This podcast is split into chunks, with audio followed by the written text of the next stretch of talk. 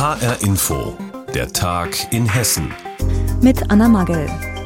Er soll seine Opfer geschlagen, verbrannt oder auch ohne Narkose operiert haben. Ein syrischer Arzt muss sich jetzt vor Gericht verantworten wegen Verbrechen gegen die Menschlichkeit. Es ist nicht der erste Prozess in Deutschland, bei dem es um Folter in Syrien geht. Erst letzte Woche ist so ein Verfahren in Koblenz zu Ende gegangen. Der Hauptangeklagte dort ist zu lebenslanger Haft verurteilt worden. Jetzt in Frankfurt wird einem syrischen Arzt der Prozess gemacht. Er soll während des Bürgerkriegs in seiner Heimat Regimekritiker auf brutalste Art gefoltert haben. 2015 kam er nach Deutschland und hat dann unbehelligt weiter als Arzt praktiziert. Zuletzt in einer Klinik im Werra-Meißner-Kreis.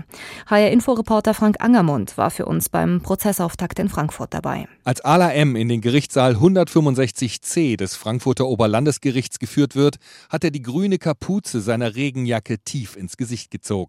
Er geht gebeugt, damit die Fotografen kein Bild von ihm schießen können. Oberstaatsanwältin Anna Zabeck von der Bundesanwaltschaft wirft ihm vor, dass der syrische Arzt in Militärkrankenhäusern und Gefängnissen in Homs und Damaskus Kritiker des Assad-Regimes 2011 und 12 gefoltert hat. Dort misshandelte er Gefangene, indem er ihre Geschlechtsteile in Brand setzte.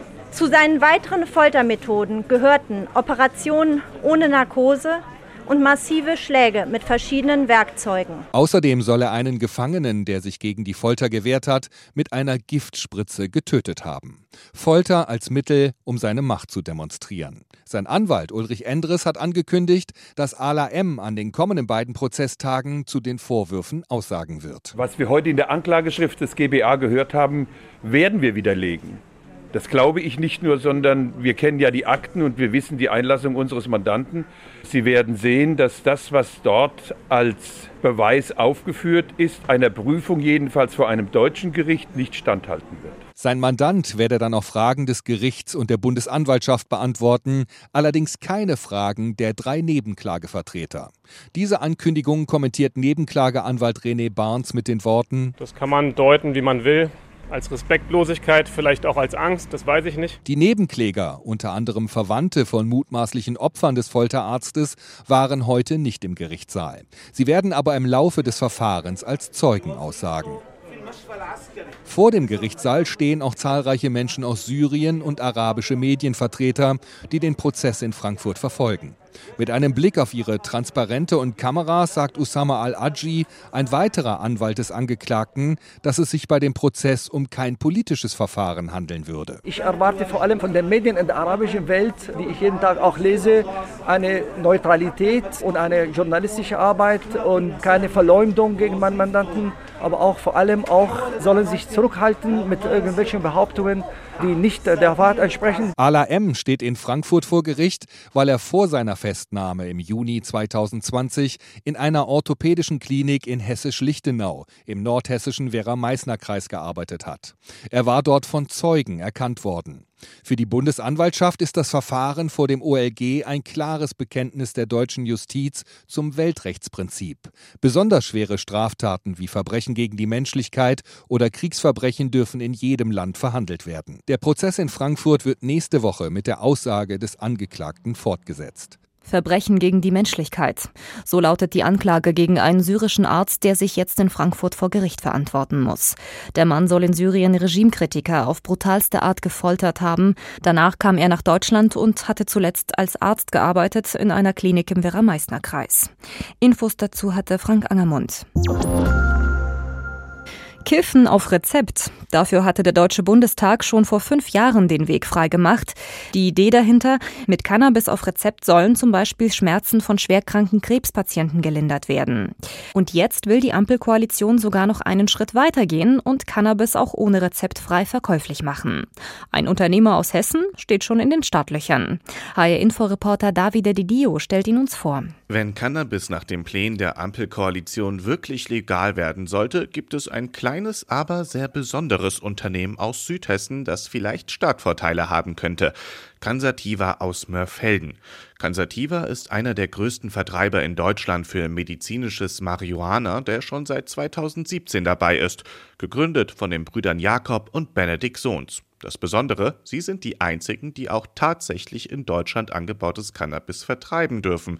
Andere Unternehmen müssen die Ware importieren. Benedikt Sohns sagt, es gibt kaum ein anderes Produkt, das so streng reguliert ist wie Cannabis. Es muss lückenlos dokumentiert werden, von der Einfuhr über die Abgabe, über Vernichtung von den Produkten, wenn man mal irgendwie Bruch hat oder ein Produkt abgelaufen ist. Das ist so der Bereich des Betäubungsmittelrechts.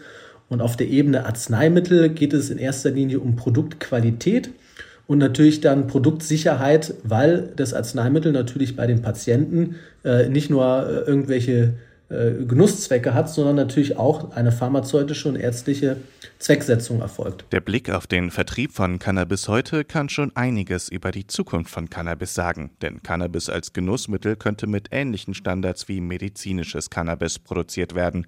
Bruder und Geschäftsführer Jakob Sohns. Das hat auch einen ganz praktischen Hintergrund, denn viele der im Moment führenden Anbau- und Herstellungsunternehmen sind durchaus Unternehmen, die häufig sowohl im medizinischen als auch im freizeitlichen Cannabis-Bereich operieren und agieren und die Erfahrungen und die Qualitätsstandards äh, sicherlich dann auch in dem Bereich adaptieren und in Deutschland auch äh, umgesetzt werden so, dürften. Dass Cannabis bald legal sein könnte, hätten die Brüder nicht erwartet. Wer in diesen Markt mitmischen will, muss sich allerdings vorbereiten und das will Cansativa tun. Auf rund 200 bis 400 Tonnen wird der Genussmittelbedarf in Deutschland geschätzt. Das medizinische liegt bei etwa 12 Tonnen. Es gibt aber ein Problem. Deutschland hat die sogenannte Drug Convention der Vereinten Nationen unterschrieben, die seit 1961 den Verkauf von Cannabis als Genussmittel verbietet.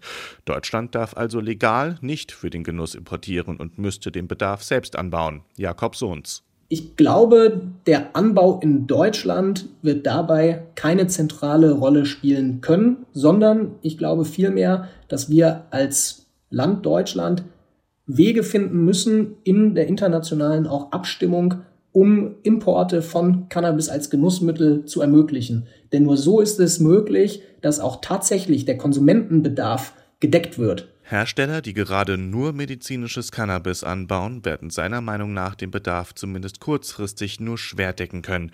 Deutschland wird Cannabis aus anderen Ländern mit vergleichbaren Standards importieren müssen, zum Beispiel Kanada. Aber auch wenn Cannabis tatsächlich legal wird, so schnell kommen die Konsumentinnen und Konsumenten nicht an ihren Stoff. Expertinnen und Experten schätzen, dass es frühestens in zwei Jahren soweit sein könnte einmal um die ganze Welt fliegen und dabei rund 52.000 Kilometer zurücklegen.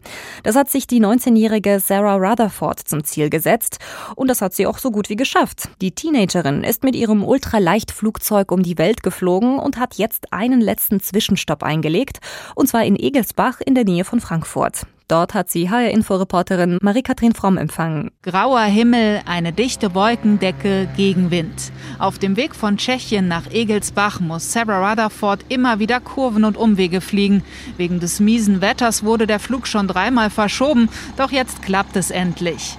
Bei grauem Nieselregen landet Sarah am Nachmittag auf dem Flugplatz in Egelsbach, streckt im Cockpit den Daumen nach oben und winkt.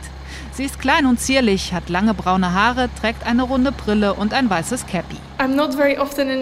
Ich bin nicht sehr häufig in Deutschland, obwohl Belgien nicht weit weg ist. Ich finde, es ist ein cooles Land. Deshalb ist es toll, hier in Egelsbach zwischenzulanden und mich umzusehen. Ich wollte mal in Deutschland vorbeikommen und Hallo sagen. And say hello. Auf der Scheibe ihres Ultraleichtflugzeugs kleben jede Menge bunte Aufkleber, die sie in den vielen Ländern auf ihrer Reise gesammelt hat. 50.000 Kilometer ist sie geflogen durch 52 Länder. Fünf Monate war Sarah unterwegs, um die Welt zu umrunden. Mit ihren 19 Jahren ist sie die jüngste Frau, die das alleine geschafft hat. Ganze elf Jahre jünger als die bisherige Rekordhalterin. Auf ihrer Reise hat Sarah einzigartige Momente erlebt, die ihr in Erinnerung bleiben werden. Über einen aktiven Vulkan in Island zu fliegen, das war wunderschön zu sehen, wie die Lava da fließt. Und in Grönland anzukommen, das ist wirklich ein schöner Ort. Etwas unheimlich, aber sehr schön. Und dann in JFK in New York zu landen, ganz schön einschüchternd, die ganzen großen Flugzeuge dort. Aber es gab natürlich auch jede Menge Herausforderungen. Die eisige Kälte in Russland und Sibirien zum Beispiel oder die vielen heftigen Gewitter am Äquator. Doch mit ihren 19 Jahren hat sie das alles durchgezogen. Das bringt ihr viel Respekt ein. Hans Konatowski aus Bürstadt hat ihre Weltreise im Internet verfolgt und ist extra nach Egelsbach gekommen, um die Landung live mitzuverfolgen. Ich finde, das ist so eine herausragende Leistung, dass das ist ja wie eine Goldmedaille auf Olympia so ungefähr. Ne? Und jüngste Frau, die das je geschafft hat. Und da drücken wir die Daumen. Mit ihrer Reise will Sarah andere Frauen motivieren, ihren Traum zu verfolgen und Pilotin zu werden. Denn bisher ist das Cockpit eine Männerdomäne. Nur 5% aller Piloten sind weiblich. Doch so spannend und reizvoll ihre Reise auch war, jetzt freut sich Sarah erstmal, dass es bald vorbei ist. Ich würde es nicht wieder tun. Es gab großartige Momente, aber es gab auch Momente, wo ich um mein Leben gefürchtet habe. Ich würde es nie wieder tun. Einen letzten Flug hat sie aber noch vor sich. Morgen will sie in ihre Heimat Belgien zurückfliegen. Erst dann ist ihre Weltumrundung komplett und sie hat den neuen Rekord. Wann sie losfliegen kann, steht aber noch nicht genau fest. Es soll schneien. Die 19-jährige Sarah Rutherford ist mit einem Ultraleichtflugzeug auf dem Flughafen in Egelsbach nahe Frankfurt gelandet und steht nun kurz vor dem Abschluss ihrer Weltumrundung. Infos zu dem bevorstehenden Weltrekord hatte Marie-Kathrin Fromm. Ich weiß ja nicht, wie es Ihnen geht, aber bei vielen ist der letzte Theaterbesuch oder auch ein Abstecher ins Museum schon eine ganze Weile her. Kein Wunder auch, die Umstände sind ja auch alles andere als einladend. Da ist die Maskenpflicht, da sind Abstandsregeln, es gibt eine Testpflicht und, und, und. Die Corona-Pandemie macht es den Kulturbetrieben, aber auch den Besuchern wirklich nicht leicht. Aber die Kulturschaffenden bei uns in Hessen, die wollen sich nicht unterkriegen lassen. Und so hat die Kulturregion Frankfurt-Rhein-Main einen ersten Ausblick auf das Jahr 2022 2023 gegeben. Mit dabei sind mehr als 50 Museen, Theater und andere Kulturinstitutionen. HR-Inforeporterin Tanja Küchler hat sich für uns den Kulturüberblick verschafft und wir haben sie vor der Sendung gefragt, Tanja, was für Kulturhighlights erwarten uns im Rhein-Main-Gebiet dieses Jahr? Also besonders ist sicher, dass das internationale Theaterfestival Starke Stücke, also das renommierte Theaterfest für Kinder und Jugendliche, dass das wieder auf der Bühne stattfinden kann ab mhm. diesem März. Letztes Jahr ging das Corona-bedingt nämlich nur digital. Eine der vielen Spielorte wird dann das Frankfurter Zoogesellschaftshaus sein. Das soll zukünftig zum Kinder- und Jugendtheater umgebaut werden. Die Kulturregion Frankfurt-Rhein-Main gibt ja auch jedes Jahr eine große Übersicht heraus, in der die bevorstehenden Ausstellungen vorgestellt werden. Dieses Jahr sind ganze 170 Ausstellungen geplant. Hast du für uns einen besonderen Tipp? Also ein großer Publikumsmagnet wird sicher die Chagall-Ausstellung in der Schönen Kunsthalle. Die läuft ab November in Frankfurt. Chagall Welt in Aufruhr heißt die. Und hier möchte man sich der dunklen Seite seines Schaffens widmen. Bekannt ist Chagall, der französische Maler, ja eher für seine farbenprächtigen Gemälde, also fantasievolle Bildwelten, die gern mal von Feen und Vögeln bevölkert werden. Was bisher weniger bekannt ist, Chagall setzte sich in den 1930er und 1940er Jahren verstärkt mit dem Antisemitismus auseinander, der dann immer aggressiver wurde. Und daneben hat eine kleine Ausstellung in Dieburg bei Darmstadt meine Aufmerksamkeit gefesselt. Im Museum Schloss Fechenbach geht es um beschuldigt, gefoltert, verbrannt, die Hexenverfolgung in Dieburg. Äh, Dieburg war demnach im 16. und 17. Jahrhundert ein Zentrum der Hexenverfolgung im Kurfürstentum Mainz und anhand von elf Fällen wird den Umständen danach gegangen. Die Ausstellung startet am 10. März und ich werde sie mir anschauen. Tipps waren das von Tanja Küchle aus der HR Kulturredaktion. Sie hat uns vorgestellt, was die Kulturregion Frankfurt-Rhein-Main dieses Jahr an Veranstaltungen und Ausstellungen so zu bieten hat. Und das trotz Pandemie. Und das war der Tag in Hessen mit Anna Magel. Die Sendung gibt es auch als Podcast auf hrinforadio.de.